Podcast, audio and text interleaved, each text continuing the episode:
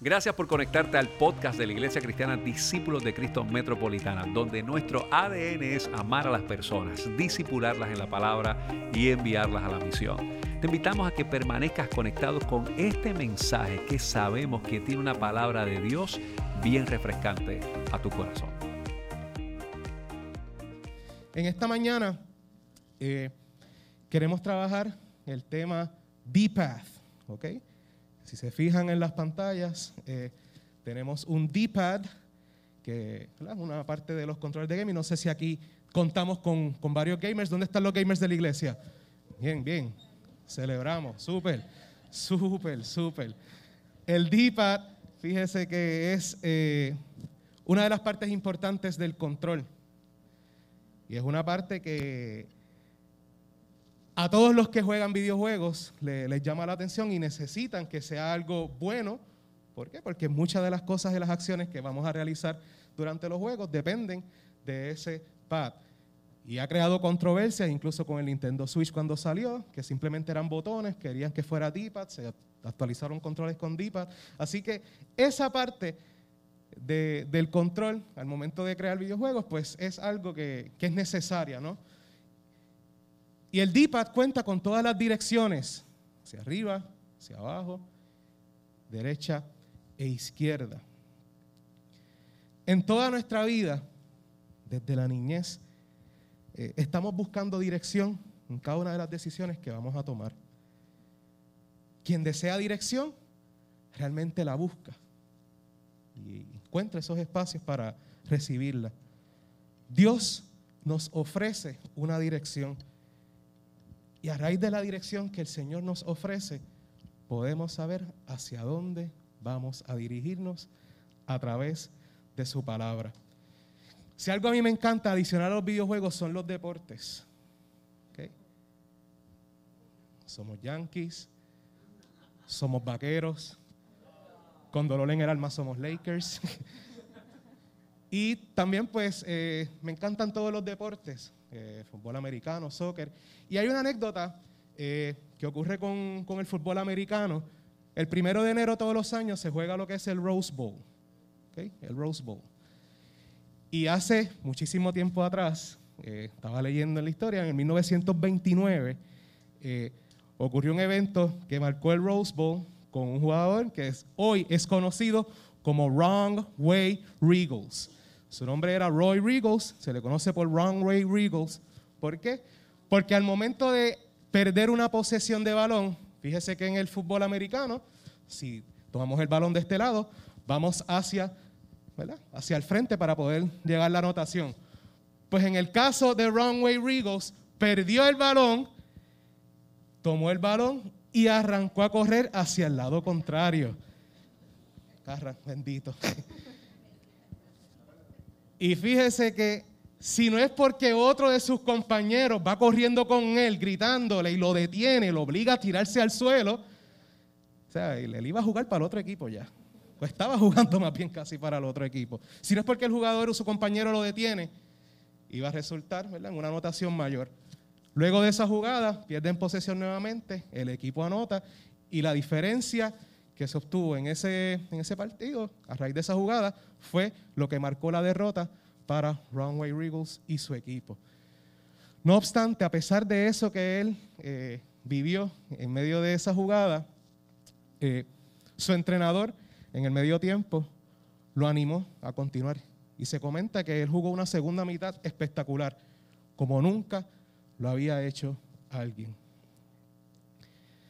Si nos pudiéramos a pensar ¿Qué opina Dios de nosotros cuando vamos en dirección contraria a lo que tenemos que hacer? Pudiéramos recibir golpes a veces. Pero entendemos que la misericordia del Señor es aún mayor que los errores que tú y yo podamos cometer, que el camino que podamos tomar. Así que parte de esa dirección incluye el poder discernir y entender que aunque las cosas pueden ser parecidas y puede crear confusión, Dios nos ayudará a encontrar no solo el camino correcto, sino que también aquello que lo hace diferente a lo que vemos en lo cotidiano.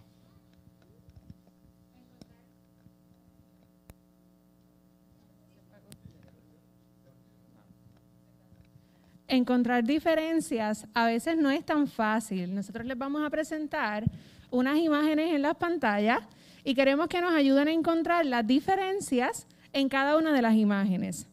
Vamos a ver si, los chicos que están por aquí se quieren ubicar al frente para que puedan ver en las pantallas y nos ayuden a identificarlas. En estas dos imágenes, vamos a ver, hay 10 diferencias. En voz alta, ¿quién me dice una? Los espejuelos, la lengua de la serpiente, los círculos de las manchas que tiene la serpiente, llevamos tres.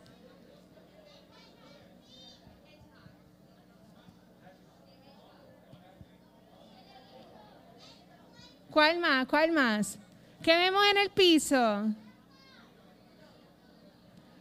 Muy bien. ¿Qué más?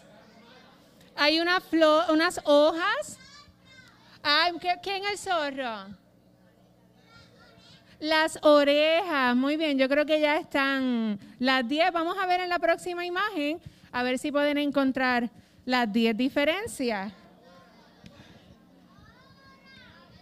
La hora, muy bien. ¿Qué más? ¿Cuál? La, el cojín que es de un color distinto. ¿Qué más? Miren el plato, miren el plato que está en la mesa. Hay uno que tiene una banana y otro que no la tiene. ¿Qué más? Las manecillas del reloj. Las gavetas, unas son más largas que otras. Ay, la ventana, muy bien. Uno tiene nubes y la otra no tiene nubes. ¿Qué más? Nos faltan dos. Hay una foto en uno de los gaveteros y en la otra no, nos falta una.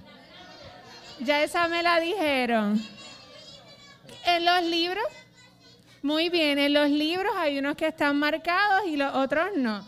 Nos queda una foto adicional. Vamos a ver esta. El reloj, la hora también. Apretó, apretó la cosa. La lámpara, una está encendida, otra no. ¿Cuál? Hay la pecera, hay una que tiene un pez, la otra no tiene nada. Desiree nos dice las nubes por la ventana. Nos faltan como cinco. El café. Obviamente ibas a ver el café. Claro, el café. Obviamente ibas a ver el café. ¿Cuál? El gato. Ah, que hay un juguete, pero en el gato hay una, miren a ver si la encuentran. Ah, las macaroons, hay de colores distintos. Miren bien el gato. ¿Cómo? Ven que no te escucho. La cola, la cola del gato. Arturo, ¿se nos queda una? No. Ahí el globo terráqueo. Esa sería la última. Muy bien, muy, bien. Las encontraron toditas. Fuerte el aplauso para ustedes en encontrar esas diferencias. Excelente. Excelente, excelente. Muy bien. Eh, lo cierto es que todos, eh, de alguna forma u otra, pues necesitamos esa, esa instrucción para poder determinar nuestro destino. Necesitamos bien poder eh, encontrar lo que hace diferente ciertos caminos a otros caminos. Eh, tenemos necesidades de diferentes clases, pero también necesitamos a su Santo Espíritu para que nos ayude a discernir, nos consuele y finalmente nos guíe y nos dirija. Muchas veces uno tiene muchísimas preguntas y ahí en estas escenas donde veíamos... Eh, las imágenes, podíamos tener, mira, en realidad, cuáles son esas diferencias. Hay unas que se veían muy obvias, hay otras que tal vez estaban más escondidas. Y asimismo, las preguntas que vamos teniendo a través de nuestras experiencias de vida, desde la niñez hasta adultez o vejez, las preguntas tal vez se van haciendo más complejas. Los y por qué de los niños luego se transforman qué debo hacer eh, en otras situaciones de vida. Eh, y lo que necesitamos y pedimos es que Dios nos ayude entonces a tomar esas decisiones y nos muestre el camino a seguir. Y Él nos ofrece esa ayuda y podemos saber hacia dónde dirigirnos y qué instrucción seguir a través de su palabra. Hace aproximadamente unos 150 años más o menos, un ingeniero inventó el semáforo y este primer semáforo fue ubicado en Londres, en las afueras del Parlamento británico. Pero no es hasta 50 años después, ya como en el 1914, que el semáforo se colocó por primera vez en los Estados Unidos. Y ese primer semáforo que se colocó en los Estados Unidos fue en la ciudad de Cleveland. Solamente tenía dos luces, una luz roja y una luz verde. La luz amarilla se agregó un poquito más tarde y la intención de la luz amarilla es la misma que tiene ahora, que es prevenir o evitar algún tipo de incidente o anunciarnos que viene un cambio de luz. Eso lo vamos a ver ya mismito. Y el semáforo ha sido un gran invento. Hemos sido testigos en las carreteras de Puerto Rico cuando no hay luz, cuando se daña un tapón, cuando se daña un semáforo, qué tapón se forma. Y eso es un caos. La semana pasada con esto del apagón, las carreteras estaban una locura. Ahora, el semáforo sí funciona. Miren lo que vamos a hacer. Les vamos a presentar, ya mismito, unos colores en la pantalla rojo, amarillo y verde. Y según cada color, hay algo que ustedes van a hacer. Si ustedes ven en la pantalla el color rojo, van a dar dos aplausos. Si ven el color amarillo, van a dar, van a zapatear dos veces. Y si ven el color verde, van a aplaudir y a zapatear. ¿Ok? ¿Estamos listos? Así que aplaudimos zapateamos y en el verde hacemos las dos. Aplaudimos y zapateamos, ¿ok? Vamos a ver cuál es la primera.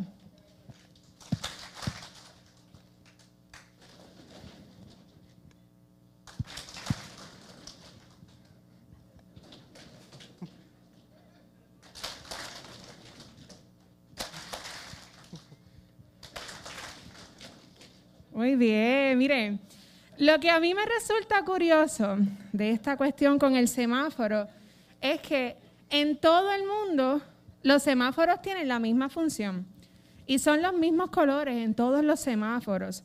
Todas las personas seguimos las instrucciones de este pequeño aparatito para ya sea o evitar un accidente o que nos pare un policía y nos dé una multa. ¿Han recibido una multa por comerse una luz en un semáforo?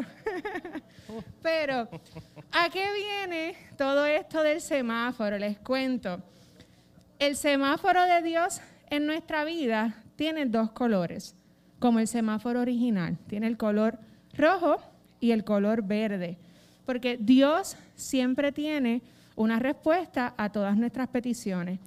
Cuando el semáforo de Dios está en rojo, significa que aún no es el momento o que aún no estamos listos para lo que le estamos pidiendo. Pero cuando el semáforo de Dios está en verde, significa que ahora sí, que ahora estamos listos y que por ahí de camino viene la bendición. Y esto me recuerda a la historia del pueblo de Israel cuando estaba en el desierto. Dios lo guiaba con una columna de nube de día y con una columna de fuego de noche. Y esa columna siempre estaba con ellos y nunca se apartaba. Si la columna de fuego se detenía sobre el santuario, ellos no debían avanzar. Ese era el stop, esa era su luz roja. Y si esa columna de nube se movía, ellos entonces podían continuar. Esa sería su luz verde. Si el pueblo de Israel seguía la dirección de la nube o de la columna, ¿verdad? Ellos no se iban a perder. Y de esa misma forma, como Dios guió a su pueblo en ese entonces, nos guía a nosotros hoy día ante cada situación que nosotros enfrentamos. Luz roja, ahora no, o todavía no, espera. Y luz verde, ahora sí. Pero Arturo, ¿qué se supone que nosotros hagamos cuando la luz cambia amarilla? Se supone. Se supone. Se supone que vayamos reduciendo velocidad y nos detengamos. ¿Reducimos? Y nos detenemos. Se, supone, ¿verdad? Se supone. Pero, ¿qué hacemos los puertorriqueños? Pisamos esa gasolina para que no nos coja la roja. Aceleramos. Eh, pero eso no pasa aquí, Arturo. eso es allá en Vega Alta. Eso es en Vega. Eso es en Vega Alta. Así que la mayoría de las veces aceleramos. Ahora, ¿por qué el semáforo de Dios no tiene luz amarilla? Para que no intentemos acelerar o apresurarnos ante las situaciones, porque cuando hacemos eso, es que entonces vienen las metidas de pata. Es que entonces cometemos los errores que nos impiden disfrutar de lo que Dios ha preparado para nosotros y esperamos que esa luz roja cambie a una luz verde. Todos necesitamos dirección, todos tenemos nuestras diferentes necesidades, pero todos necesitamos el Espíritu de Dios para que nos ayude a discernir, para que nos ayude a tomar las decisiones correctas, para que nos consuele y para que nos guíe. Muchas veces eh, acostumbramos recurrir a otras personas para que nos ayuden cuando tenemos que tomar alguna decisión, pero Dios mismo nos ofrece esa ayuda. Si confiamos en Él al momento de tomar cualquier decisión, su espíritu será nuestro semáforo y será nuestro guía. Dios conoce nuestro corazón, pero también conoce cada una de nuestras circunstancias. Y si prestamos atención, el espíritu nos indicará qué debemos hacer. Busquemos entonces en nuestras Biblias la palabra del Señor. En el libro de Romanos, capítulo 8, versículos del 14 al 16.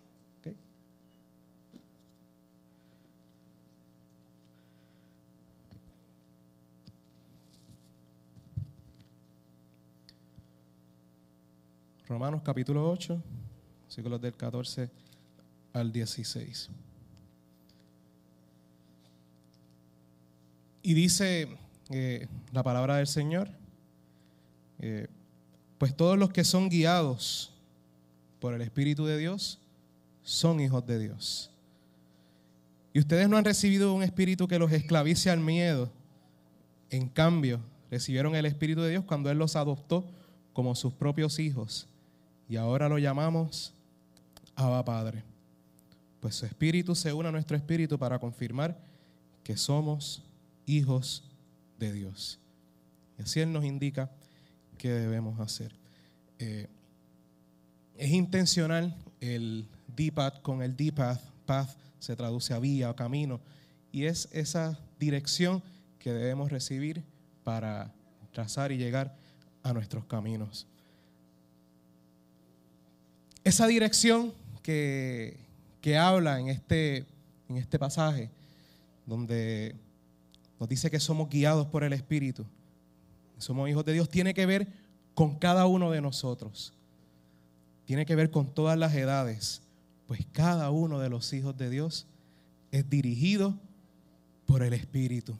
Y bien claro lo dice el texto, que todo aquel que es dirigido por el Espíritu es un hijo de Dios. Y eso lo que habla es de la, la influencia constante que, que hace el Espíritu Santo sobre nuestros corazones y nuestras vidas. Además de ser constante, es efectiva. Y adicional a ser efectiva, también da muchos beneficios a cada uno de nosotros, pues nos capacita, nos anima, nos muestra su amor y nos lleva entonces a caminar con valentía y propósito a las cosas que Dios ha trazado para cada uno de nosotros.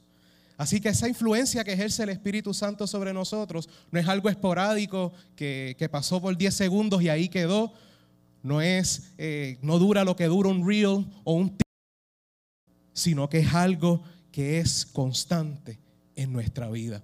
Y eso es lo que nosotros queremos palpar que su espíritu continúe transformando nuestros corazones y nuestra vida de una manera constante. Así como constantemente hemos invitado a la niñez y les hemos moldeado, así como constantemente prestamos espacio para nuestros preadolescentes, adolescentes y juventud, así como constantemente nos reunimos, nos buscamos y preparamos espacios para demostrar el amor fraternal y adorar a nuestro Dios, que constantemente su espíritu entre en nuestra vida y en nuestros corazones pues somos nosotros los que somos un instrumento en sus manos. No somos nosotros los que dirigimos al Espíritu, sino que el Espíritu de Dios nos guíe y nos dirige a cada uno de nosotros. No es que Él responda a lo que yo hago, sino que nosotros seamos movidos y dirigidos por Él a cada instante. Somos instrumentos en sus manos. Y esa obra que, que hace el Espíritu Santo sobre nosotros es correctiva, es protectora. Y más allá de ser dirigidos en decir tienes que ir por aquí o tienes que venir por acá, vemos que, que el Espíritu Santo de Dios eh, provoca es mucho más que una mera dirección. Va mucho más que, que indicarte un punto donde debes estar, sino que se transforma en una influencia completa en nuestras vidas, llevándonos a cumplir los propósitos que Dios ha trazado para cada uno de nosotros.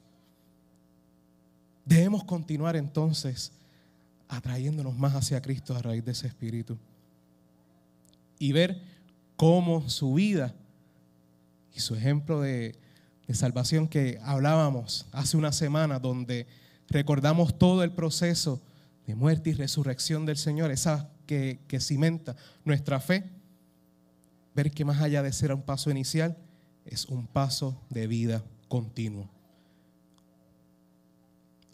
Por otra parte, eh, entendemos que, que ese espíritu que nos guía también nos ha de satisfacer. Pues es ese espíritu que revive los momentos en los que nuestra, nuestra, nuestra energía flaquean, que revive los momentos en los que nuestras esperanzas se pierden. Es lo que llena de valor nuestro mientras nos vamos esforzando por subir, mientras nos vamos esforzando por adelantar caminos, mientras nos vamos esforzando en crear esa conexión con nuestro Señor. Y brinda unos frutos tan numerosos y da tantos frutos y tantas experiencias hermosas que si pudiéramos mencionarlos a cada, uno de cada una de las cosas que, que llena nuestra vida, estuviésemos tal vez no uno ni dos domingos, estuviésemos una vida entera contando los frutos que Dios ha dado con cada uno de nosotros, los frutos y las bendiciones que el Señor nos ha entregado a cada uno de nosotros.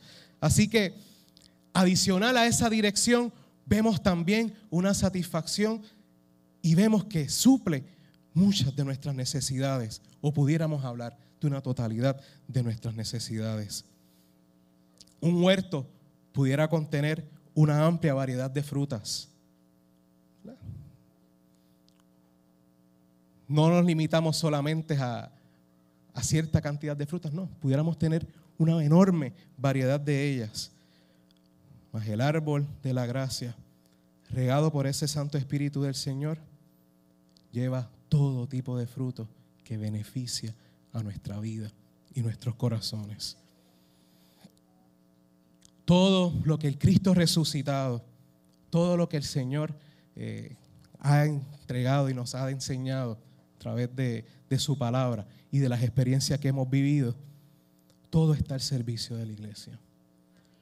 Todo está al servicio de todas las edades, donde desde nuestros niños pueden acercarse y conocer lo que es el amor del Señor, donde nuestros adolescentes y preadolescentes pueden acercarse a ver lo que es recibir a Dios en nuestros corazones, donde vemos una juventud que a pesar de las distracciones que puedan enfrentar, se mantiene firme y constante en lo que el Señor ha dirigido para ellos y donde vemos un grupo de adultos que además de observar cómo van sus niñez y cómo van las distintas etapas, también se ocupan por continuar cumpliendo los planes y propósitos que Dios ha designado para ellos, dando a demostrar que continuamos siendo dirigidos por su Espíritu y que cada uno de nosotros continúa ejerciendo su función de ser hijo de Dios. David decía en el Salmo 143, 10, enséñame a hacer tu voluntad porque tú eres mi Dios. Que tu buen espíritu me guíe. Y en esa súplica que hacía en ese salmo, mencionaba constantemente su relación con Dios como la base de su oración mas también confesaba la debilidad en ocasiones que le sobreviene, las cosas que le llegan, pero entendía que esa debilidad podía ser superada al pensar en las grandes obras que ha hecho Dios. Asimismo nos encontramos a veces nosotros en todas las vidas, donde vemos que somos oprimidos por ciertas experiencias, Pero algo nos recuerda, ese espíritu nos redarguye, nos anima y nos dice, no, no, no, hay algo más grande que tu situación. Hay un amor que sobrepasa tal vez tus dudas. Hay un amor que sobrepasa todas las cosas que puedan ocurrirte. Y ese es el amor perfecto de nuestro Señor Jesucristo.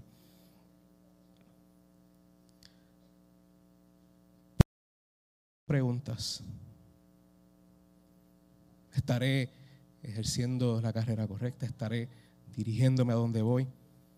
Eh, seré guiado a la universidad correcta, soy guiado al lugar correcto, soy guiado al trabajo correcto.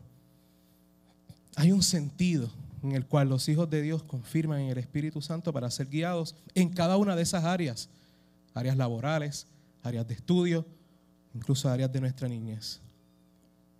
Pero todos los que son guiados por el Espíritu de Dios, los tales son hijos de Dios.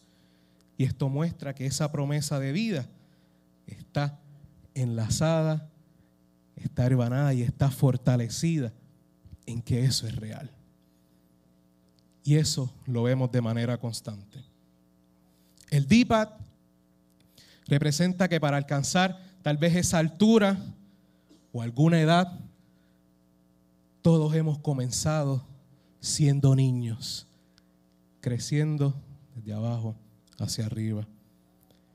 El DIPAD nos muestra que para llegar a cruzar un camino o avanzar, debemos pasar por distintas experiencias, tal y como se muestra de izquierda a la derecha. Pero en medio de cada uno de esos procesos de crecimiento en edad y en experiencias, confiamos que seguiremos siendo guiados por el Espíritu Santo de nuestro Señor. Así que entendemos ciertas cosas. Y entre ellas es que el Espíritu de Dios nos anima. El Espíritu de Dios nos llena de fe. El Espíritu del Señor nos da sabiduría. El Espíritu Santo de Dios nos demuestra fidelidad. Vemos que Él nos consuela. También nos fortalece. Vemos que Él nos invita a ser valientes. Y nos muestra el poder del amor de Dios. Solo Dios y su Espíritu mueven nuestro corazón dirigiendo nuestros pasos al perdón, al arrepentimiento y a tomar una decisión correcta. Entendamos que Dios no nos repudia ni nos echa hacia atrás cuando tomamos tal vez una dirección contraria a lo que Él nos, nos indicó, sino que quiere que demos media vuelta y vayamos en la dirección correcta, poniendo nuestros corazones a caminar y a buscar plenamente su amor entendiendo que es el poder del amor del Señor el que nos sostiene, nos alimenta, nos anima y nos invita a continuar trazando y cumpliendo sus caminos y propósitos. Oramos en esta hora, iglesia. Señor, te damos gracias. Te damos gracias, Padre amado, porque ciertamente estás en este lugar. Te damos gracias, Señor, porque tu presencia ha tocado nuestros corazones. Y te pedimos, mi Dios, que continúes dirigiendo cada uno de nuestros pasos. Gracias, Señor, por una niñez hermosa y espectacular que desde temprana edad, Señor, te buscan, te atienden.